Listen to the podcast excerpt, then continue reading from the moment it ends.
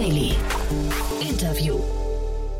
Hallo und herzlich willkommen zurück zu Startup Insider Daily. Ein letztes Mal für heute zu unserer Nachmittagsausgabe mit einem Gespräch zwischen Jan Thomas und Nico Wegerle, dem Co-Founder und CEO von Certivity. Das Münchner Unternehmen hat eine Softwareplattform entwickelt, um gesetzliche Anforderungen nahtlos mit den Entwicklungsprozessen im Unternehmen zu verbinden. 1,4 Millionen Euro gab es in einer Frühphasenfinanzierung unter der Leitung von Earlybird UniX und dem Hightech Gründerfonds. Dazu und mehr sprechen die beiden Herren jetzt ausführlicher. Nach ein paar Verbraucherhinweisen geht es auch schon los mit Jan Thomas und Nico Wegerle. Viel Spaß! Startup Insider Daily. Interview. Cool, ja, heute bei uns zu Gast Nico Wegerle von äh, Certivity. Hallo Nico. Hallo, freut mich zu Gast zu sein. Ja, freut mich, dass wir sprechen und wir sprechen vom Hintergrund einer ja, schönen Finanzierungsrunde. Ähm, müssen wir gleich im Detail mehr drüber sprechen, aber du musst, glaube ich, erstmal erzählen, was ihr macht. Ja, sehr gerne. Also wir sind von Certivity und ähm, wir machen eine Regulatory Tech äh, Lösung. Und das bedeutet, dass wir mit Software Compliance-Prozesse in regulierten Unternehmen eben unterstützen wollen. Und das ist immer noch so ähm, ein bisschen nicht konkret genug. Äh, ganz konkret sagen wir, wir wollen die Regulierung so digital darstellen, dass wir alles, was eben relevant ist in der Regulierung, so mit einem Entwicklungsprozess verknüpfen können, dass wir sehr, sehr viel mit Automatisierung und Intelligenz eben arbeiten können. Ich hatte hier mal den Gründer von Brighter zu Gast. Ähm, ich weiß nicht, die kennst du wahrscheinlich auch ein bisschen. Ne? Und äh, da ja. klang das schon so durch, dass sehr viele Automationen in solchen Unternehmen, in solchen, also in, in größeren Unternehmen oft dann eben für genau Regulatory-Themen benutzt werden. Ist das so? Ja, also ich komme ja auch aus, einer, ähm, aus, aus größeren, aus einem größeren Unternehmen und ähm, es ist tatsächlich so. Es sind halt sehr viele sich wiederholende Prozesse, ähm, auch sehr viel eben manuelle Arbeit noch. Ähm, und da versucht man eben jetzt in den, in den letzten Jahren eben mit Brighter durch sehr standardisierten Cases ähm, eben sehr viel Automation mitzunehmen. Und genau das versuchen wir jetzt eben auch für eben Produktregulatorik. Mhm.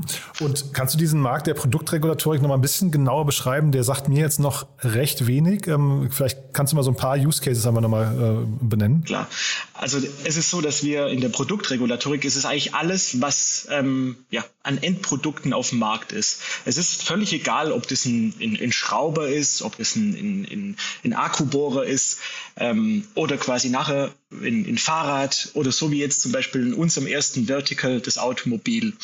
Und es ist so, dass Produktregulatorik bedeutet halt, dass es da draußen ähm, durch verschiedene Gesetzgebungsgremien eben Vorschriften gibt, wie diese Produkte letzten Endes entwickelt werden müssen oder wie die letzten Endes nachher auch zertifiziert werden müssen ja. und welche Mindeststandards eingehalten werden müssen, dass sie eben sicher sind oder environmental friendly oder gewisse eben Qualitätskriterien erfüllen. Und wie geht ihr jetzt davor? Ich meine, das ist ja ein wahrscheinlich ein unendlich großer ähm, äh, sag mal, ähm, Informationsfluss, der da oder, oder Informationsquellen, die es da gibt. Wie geht ihr da jetzt vor, um das hinterher zu ordnen und für ein Unternehmen nutzbar zu machen? Ja, das, genau das ist auch das Thema, warum wir uns ähm, für ein Vertical entschieden haben, wo wir starten. Und ähm, diese, um eben den, man sagt oft so, den Elefanten in Scheiben schneiden. Ähm, und hier stimmt es tatsächlich wirklich. Äh, es ist einfach eine un, äh, quasi eine Unmengen äh, Anzahl von, von Regulatorik da draußen. Und wir gehen jetzt sektorspezifisch vor. Und wir sagen halt, wir möchten alles, was in der Automobilindustrie ähm, letzten Endes an relevanter Regulatorik für das Produkt ähm, ähm, ja, erforderlich ist, möchten wir digitalisieren. Und wenn wir dieses Vertical quasi gecovert haben, dann gehen wir weiter zu dem nächsten und schauen uns andere Verticals an. Mhm. Zum Beispiel gerade ist das ganze Thema Medizinindustrie oder quasi Medical Devices ein sehr heiß gekochtes Thema und wir kriegen ziemlich viele Anfragen auch aus diesem Feld. Und Certivity klingt so, als geht es primär dann auch um Zertifikate, ja? Ähm, nein, also nein? Zertifikate stellen wir nicht. Ähm, es war so ein bisschen der Hintergrund, dass wir sagen, naja, ähm, jedes Produkt, äh, zumindest in Europa, äh, muss man zertifizieren. Ähm, und wir haben gesagt, naja, dazu gehört auch eine Activity. Das heißt, wir helfen so ein bisschen mit der Zertifizierungsaktivität und deswegen ähm, ist da eigentlich ein schöner Name draus geworden mit Certivity. Mhm. Jetzt ist es ja so, also äh, ja, ja, theoretisch können wir ja sagen, jedes produzierende Unternehmen ist theoretisch euer Kunde. Ne? Das ist ja natürlich ein, ein, ein äh, weiß nicht, ein Fundus oder ein, eine Market Opportunity, die man gar nicht handeln kann als kleines Unternehmen. Jetzt habt ihr daraus ein Vertical gebaut, aber das ist ja immer noch sehr groß. Wie geht denn ihr jetzt davor bei der Kundensuche? Genau. Ähm, wir fangen jetzt natürlich erstmal an. Also grundsätzlich, wie du schon gesagt hast, ist eigentlich für alle Automobilunternehmen, ob das jetzt die OEMs sind, also die Original Equipment Manufacturers. Ähm, ja, wir haben immer oftmals in Automotive-spezifischen Slang. Ähm, deswegen ähm, erkläre ich das lieber nochmal, was wir damit meinen. Und dann gibt es ja quasi die die, die, die Produzenten der Fahrzeuge und danach äh, gibt es eben eine, eine, Kette aus Lieferanten, zum Beispiel den Tier 1, das ist der erste Lieferant ähm, in der Kette und der Tier 2. Und das sind alles eigentlich im Endeffekt unsere Kunden. Aber durch das, dass die Unternehmen nicht nur ähm, quasi vollständig alleine an dieser Regulatorik arbeiten. Oftmals werden da mit externen Beratern gearbeitet, da werden oftmals mit den technischen Diensten eben an der Auslegung von Vorschriften gearbeitet und das können wir alles auf unserer Plattform letzten Endes darstellen, sehr mhm. digital, sehr updatefähig und deswegen erweitert sich unser Kundenkreis nochmal ganz, ganz massiv auch eben für Drittparteien, die, ich sag mal, immer indirekt an dem Compliance-Prozess in Unternehmen eben beteiligt sind. Das heißt, die arbeiten auch alle gemeinsam bei euch auf der Plattform dann, also sagen wir, wenn jetzt zum Beispiel, nehmen wir mal ähm, Conti, ne, Continental irgendwie als Zulieferer, äh, wenn die jetzt euer Kunde wären, dann wären auch quasi alle Berater von Conti, wären dann eben auch bei euch auf der Plattform. Exakt. Also das wäre dann, wenn, wenn Conti eben unsere volle Lösung nutzt und sagt, hey, ich habe hier eine Regulatorik, ich, ich mache ein Beispiel, wir entwickeln ähm, ein neues äh, Instrument ähm, für die neue, für eine neue, neue Kategorie von Fahrzeugen, ein voll digitales Instrument. Und da gibt's eben eine ganz, ganz, ganze Menge an Vorschriften, die eingehalten werden müssen. Ja? Mhm. Und ähm, wenn Conti zum Beispiel sagt, naja, ich möchte dort mit einem externen Berater zusammenarbeiten, der mir Ableitungen trifft, der mir Interpretationen eben trifft, dann würde der Berater eben von außen eben auf diesem Bereich von Conti eben auf die Vorschrift zugreifen und dort eben interagieren mit den internen Leuten. Mhm. Das hat alles schön abgesichert. Ähm, ja, ja, das wollte ich gerade fragen. Genau, dieses abgesichert ist ja sehr spannend, weil das heißt, es sind ja wahrscheinlich trotzdem hinterher Projekte, die dann eben auch nur kontinental betreffen. Ihr seid jetzt keine Wissensplattform, wo ein Wissensaustausch zwischen Unternehmen stattfindet, ne? Nein, Nein, nein. Also bei uns ist tatsächlich, äh, wir nennen das eben tenant-spezifisch abgetrennt. Das heißt, es gibt einen eigenen Bereich für jedes einzelne Unternehmen, ähm, das eben bei uns Kunde ist. Und die Daten sind auch dann abgesichert und verschlüsselt und da kann auch keiner ähm, drauf zugreifen, was dort in diesem Bereich eben passiert. Ja? Weil es sind mhm. wirklich sehr ja, ich sag mal auch Ableitung, Interpretation. Das ist die IP von den, von den Unternehmen. Ja? Das ist die IP von Conti in diesem Fall. Ja, genau. Und das bringt mich dann zu der anderen Frage. Als junges Unternehmen, wenn man jetzt tatsächlich Conti überzeugen möchte, bei sich, also bei euch auf der Plattform, Intellectual Property zu diskutieren, ja, ähm, das, da, da muss man doch irgendwie mit einer, mit einer sehr, sehr hohen Überzeugungskraft oder ist, also ich kann mir es fast irgendwie als unmöglich heraus äh, vorstellen, dass, dass Conti dann so viel Vertrauen in eure Datensicherheit hat, oder? Also bei, bei Conti bin ich bei dir. Ähm, Im ersten Schritt ist es nicht unsere Zielgruppe. Wir, ah ja, okay. wir schauen uns im ersten Schritt ähm, eher kleinere Unternehmen an. Ähm, natürlich, wenn mich jemand von Conti anredet, ähm, anspricht, würde ich auf jeden Fall mit ihm, mit ihm sprechen. Ja. Ähm, aber wie du schon sagst, ähm, wir sind ein kleines Unternehmen, wir sind gerade zwölf Leute und wir werden jetzt skalieren. Und dafür werden wir aber auch das Investment nutzen, eben um mhm. unsere Datenplattform sicherer zu machen, wie sie jetzt doch ist und auch allen Anforderungen letzten Endes zu entsprechen, die so ein Großunternehmen Unternehmen hat. Aber aktuell ähm, ist es schon so, dass wir, wir könnten das schon liefern. Ähm, aber wie du schon sagst, da gibt es deutlich größere Prozesse in den Unternehmen, die, die würden uns jetzt aktuell, ähm, sagen wir so, ein bisschen überfordern. Ja, ich, ja, ja, total. Ich wollte jetzt gar nicht in Frage stellen, ob ihr sicher oder unsicher seid. Ne? Das war gar nicht mein Punkt, sondern einfach nur die, das Vertrauen, was man dann eben von einem potenziellen Kunden, also in so einem, in so einem Akquisegespräch, ne? diese, diese Überzeugungskraft auf eurer Seite, die ist einfach, glaube ich, nicht gegeben, weil einfach was, also viele, viele solcher Unternehmen erwarten ja, dass, dass der, der Partner dann schon fünf oder zehn Jahre alt ist und solche Geschichten. Ne, es gibt ja viele Anforderungen. Und da wollte ich einfach nur wissen, wie ihr da vorgeht. Wie, wie, vielleicht kannst du mal kurz sagen, wie beschreibt ihr denn euren Markt heute dann? Also ihr wächst dann noch so ein bisschen rein, höre ich raus, aber wie groß ist denn der Markt, in dem ihr euch bewegt? Also eine Ergänzung noch zu der Frage vorher. Ja. Ähm, es, du, musst, du musst dir vorstellen, heute ähm, gibt es keine ähnliche Lösung, die wir anbieten. Wie die Unternehmen heute arbeiten, sind wirklich mit PDF-Dokumenten ah. und die interagieren über E-Mail ähm, ähm anhand von PDF-Dokumenten und das ist halt tatsächlich wirklich nicht ähm, eigentlich dafür geeignet, um in dem Unternehmen auch als Wissensmanagement und auch als nachhaltig und nach, nachverfolgbar letzten Endes zu machen. Und okay. ähm, eine weitere Spezialität von uns ist, dass wir das nicht nur ähm, auf unsere Plattform machen, sondern wir können das eben mit den Ingenieur-Software ähm, ähm, verbinden, also da, wo Ingenieure wirklich tagtäglich drin arbeiten und ihre Anforderungen managen mhm. und auch updatefähig. Das heißt, ähm, das, ist, das ist letzten Endes so eine Brücke, die finden eigentlich da draußen alle interessant, weil das würde letzten Endes ähm, halt einiges an an Zeit und ähm, ja, Update-Aufwand letzten Endes verhindern. Der bringt wahrscheinlich auch einen enormen Geschwindigkeitsboost, ne? So ist es. Ja. ja. Mhm. Das heißt aber, fallen euch diese, diese Gespräche leicht? Also äh, könnt ihr Kunden, du hast jetzt gesagt, ihr fangt mit kleineren Kunden an, könnt ihr die leicht überzeugen? Also wir reden auch mit großen. Aha, ähm, okay. Das, also wir reden mit Unternehmen aus jeder Größe eigentlich, auch in der Automobil, also in der Automobilindustrie wirklich von Großkonzern OEM bis hin zu einem kleinen Hersteller, der ähm, ich sag mal 50 Fahr 500 äh, Fahrzeuge im Jahr baut. Ähm, da ist eigentlich alles mit dabei, von Tier 1 bis Tier 2, also jegliche Größe eigentlich. Und ähm, die Gespräche verlaufen oftmals sehr gut, weil diese, wie ich gesagt habe, es gibt tatsächlich keine ähm, ähnliche Lösung, die genau das tut, mhm. was wir machen. Und das hat halt natürlich schon einen, einen deutlichen Impact auch auf die Prozesse. Mhm. Aber ähm, da bin ich offen und da bin ich auch offen. Die ähm, Gespräche, die ziehen sich. Ja, das, man muss sich damit erstmal zurechtfinden. Das bedeutet auch an der einen oder anderen Stelle eine Prozessänderung. Und das, das dauert eben seine Zeit dann auch bei größeren Unternehmen. Bei den kleineren jetzt nicht so. Nee, genau, das kann ich mir schon vorstellen. Das sagt man ja immer, dass diese Riesenkonzerne dann und vor allem als Startup, dass das da unglaublich, unglaublich langwierige Prozesse sind. Äh, trotzdem nochmal die Frage nach der Marktgröße. Also jetzt, wir, wir sprechen noch gleich über die Finanzierungsrunde, aber ihr habt ja wahrscheinlich dann irgendeine Marktgröße, so, so diesen sogenannten TAM, Total Addressable Market, irgendwie angeben müssen. Wie groß ist der bei euch?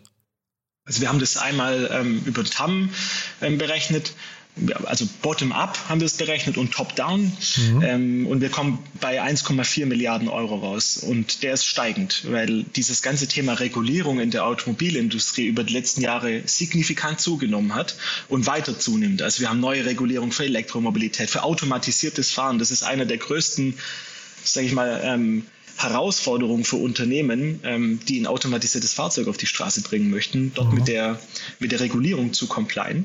Ähm, das war zum Beispiel meine, meine Aufgabe in meinen äh, vorherigen Jobs. Also ich war davor bei Daimler und bei einem, bei einem Tech-Unternehmen in München, bei Argo AI. Und ähm, dort ich, war meine Aufgabe im Endeffekt, den, den, dem Fahrzeug das Straßenverkehrsrecht beizubringen. Also ich sage immer, ich habe mit den Ingenieuren zusammen dem Fahrzeug den Führerschein ähm, ähm, ja, quasi gemacht. Und ähm, das ist halt un, un, unheimlich komplex. Und das haben wir nur für Deutschland gemacht. Und ähm, das letzten Endes zu skalieren auf alle ähm, Länder, die haben alle ein eigenes Straßenverkehrsrecht. Das ist unheimlich komplex und da wird der, der Markt größer werden und viel mehr Bedarf auf dem Markt letzten Endes sein für Lösungen, die wir bauen. Mhm. Und jetzt kannst du vielleicht mal sagen, wo ihr heute steht. Du hast gerade gesagt, zwölf Leute, ne? Hast du gerade gesagt? Genau. Ja, Jetzt haben wir die Finanzierungsrunde, habt ihr gerade abgeschlossen. Ähm, ist ja eigentlich interessant, dass du sagst, du warst da vorher in anderen Unternehmen, weil bei euch ist ja eingestiegen Early Bird äh, UniX oder UniX, ich weiß gar nicht, wie er ausgesprochen wird genau. Äh, das ist ja eigentlich der, der Un Universitätsfonds von äh, Early Bird. Ne? Das heißt, die müssten ja müssten euch ja an irgendeiner Hochschule entdeckt haben. Ja, ja, nicht sowas tatsächlich nicht. Ähm, das äh, habe ich tatsächlich, die Frage habe ich Early Bird auch schon gestellt, warum, warum wir gerade äh, in dem Uni X-Fonds sind. Ähm, das hat einfach den Hintergrund, dass wir mit den Investmentmanagern dort ähm, einfach zuerst in Kontakt waren. Und Aha. das hat sich eigentlich vom Fokus ähm, auch sehr gut gepasst. Wir sind halt Early Stage und der UDX-Fonds, der ist gerade im Aufbau. Mhm. Und ja, also wir sind kein Uni-Absolventen-Startup, sondern wir sind alle eigentlich langjährige äh, Branchenexperten, ähm, sei es in der Softwareindustrie oder in der äh, Automobilindustrie mit Regulatorikerfahrung. Und ähm, ja, ja. UniX passt da jetzt nicht so, aber wir sind super happy mit, mit Early Bird als Investor. Das ist hm, eine Total. Tolle, tolle Zusammenarbeit. Ja, ja, ich hatte den Christian Nagel von Early Bird hier zu Gast, als wir über diesen Fonds gesprochen haben. Das war so vor einem Jahr ungefähr oder einem Dreivierteljahr, glaube ich. Und ähm, da war ich halt eben gespannt, weil das der erste Fonds ist, von dem ich gehört habe in Deutschland, der sich so an die Universitäten, äh, was nicht, so, so annähert, ne? Und dann dort eben auf, auf äh, sehr frühe Early-Stage-Unternehmen dann eben äh, auf, auf die Suche geht. Und deswegen fand ich es jetzt spannend, dass ihr dann eigentlich da drin seid, aber eigentlich nicht in das Raster passt. Das finde ich irgendwie ganz interessant, ja. Ja. Aber Early Bird an sich ist ein, ist ein also kann man glaube ich, kann man glaube ich sagen, gehört zu den renommiertesten. Das ist für, für euch wahrscheinlich, dass die bei euch so früh investiert haben, auch ein super Signal. Ne? Nee, auch, auch mit den, mit den ähm, Partnern, mit denen wir zusammenarbeiten, unsere Investmentmanagern, ähm, die haben alle ein wunderbares Netzwerk in der Automobilindustrie, sind sehr erfahren, können uns auch wirklich die Türen öffnen. Also das ist sehr hilfreich. Mhm. Aber dann gib uns noch mal einen kurzen Ausblick. Ähm, wo geht jetzt die Reise hin? Also, ach so, vielleicht müssen wir kurz noch die Eckdaten zur Runde. Also 1,4 Millionen Euro wurden jetzt investiert, ne? Early Bird und der HTGF, also Hightech Gründerfonds, ne? Äh, genau. Das sind die beiden VCs, glaube ich, ne? Exakt. Ja. Also ähm, Early Bird als quasi Lead-Investor, der Hightech Gründerfonds als Co-Lead und dann haben wir noch zwei sehr hochkarätige Business Angel mit an Bord. Ähm, mhm. Das eine ist ein, der Peter Mertens, ähm, Entschuldigung, Dr. Peter Mertens, ähm, das darf ich darf man nicht unterschlagen. Ähm, ähm, er war ehemaliger Vorstand von Jaguar Land Rover, von Audi, ähm, CTO. Ähm, er hat wirklich dort eine riesen Branchenerfahrung, ist ein absoluter Experte und wir sind wirklich sehr, sehr happy, ihn an Bord zu haben. Aha. Und das andere ist ähm, der Bernhard Kirschbaum ähm, von, der, von, der, von dem Verlag Kirschbaum. Ähm, das ist vielleicht eher ein unbekannter Verlag, aber für Automobilexperten ähm, ist es ein sehr bekannter Verlag, weil er macht sehr viel Technik und sehr viel Technikrecht. Ähm, und eben diese Regulatorik, die wir auch adressieren, ähm, macht er oftmals in Print. Ähm, und deswegen war das eine super Ergänzung ähm, einfach zu dem, was wir, was wir machen mit seiner Erfahrung in der, in der Bereich. Also wir sind da auch sehr happy. Super. Cool, aber dann gibt es auch noch mal kurz vielleicht einen Ausblick auf die nächsten Schritte. Was steht jetzt an bei euch? Also tatsächlich, wir bringen jetzt im August unsere allererste, ähm, ich sag mal, volle 1.0-Version auf den Markt. Da sind wir schon sehr gespannt. Wir müssen noch ähm, einiges, müssen noch schwitzen ähm, bis dorthin. Aha. Aber ähm, genau mit dem Investment wollen wir das Team skalieren. Wir ähm, haben einen sehr starken Fokus auf Deep Tech und AI. Das heißt, wir bauen dort ein, ein Team auf. Wir haben schon ähm, den, unseren Head of AI gehired ähm, von Brighter. also das war tatsächlich auch ein, äh, eine, schöne, so, ja? schöne, schöne, ja, ist ja, cool, das war ein ehemaliger Brighter-Mitarbeiter. Ähm, der hat, der hat von uns gehört und der fand das super spannend und hat gemeint, ich schließe, ich schließe mich euch an. Ähm, Genau, und wir, wir wollen dort eben massiv rein investieren. Wir wollen die Softwareentwicklung weiter ausbauen. Wir wollen mit weiteren Features das ganze Thema regulatorisches Management noch einfacher machen, noch automatisierter. Und ähm, genau, gleichzeitig das Business-Team aufbauen. Genau, das, die, ja, die Zielgröße ist Ende des Jahres auf, auf 16 hochzugehen, nächste, Ende des nächsten Jahres auf 20. Ähm, also so ganz solide. Cool, Nico, das hat mir großen Spaß gemacht. Also wirklich eine, eine tolle Mission, die ihr da verfolgt. Ich würde sagen, bis hierher erstmal, haben wir aus deiner Sicht was Wichtiges vergessen? Nein, eigentlich haben wir alles gecovert. Ähm, super happy. Ich konnte, konnte mal Certivity vorstellen. Genau, sehr, sehr cool. Also ein spannendes Projekt. Ich würde sagen, wir bleiben in Kontakt. Wenn es Neuigkeiten gibt bei euch, sag gerne Bescheid, dann machen wir ein Update, ja? So machen wir das. Super. Danke dir und auf bald, ja? Danke dir auch. Ciao. Startup Insider Daily der tägliche Nachrichtenpodcast der deutschen Startup-Szene. Das waren Jan Thomas und Nico Wegerle, der Co-Founder und CEO von Certivity. Die beiden sprachen anlässlich einer 1,4 Millionen Euro Finanzierungsrunde. Und damit war's das mit Startup Insider Daily für heute. Mein Name war Levent Kellele. Ich sage vielen lieben Dank fürs Zuhören, weiterhin viel Erfolg und hoffentlich auf ganz bald. Macht's gut.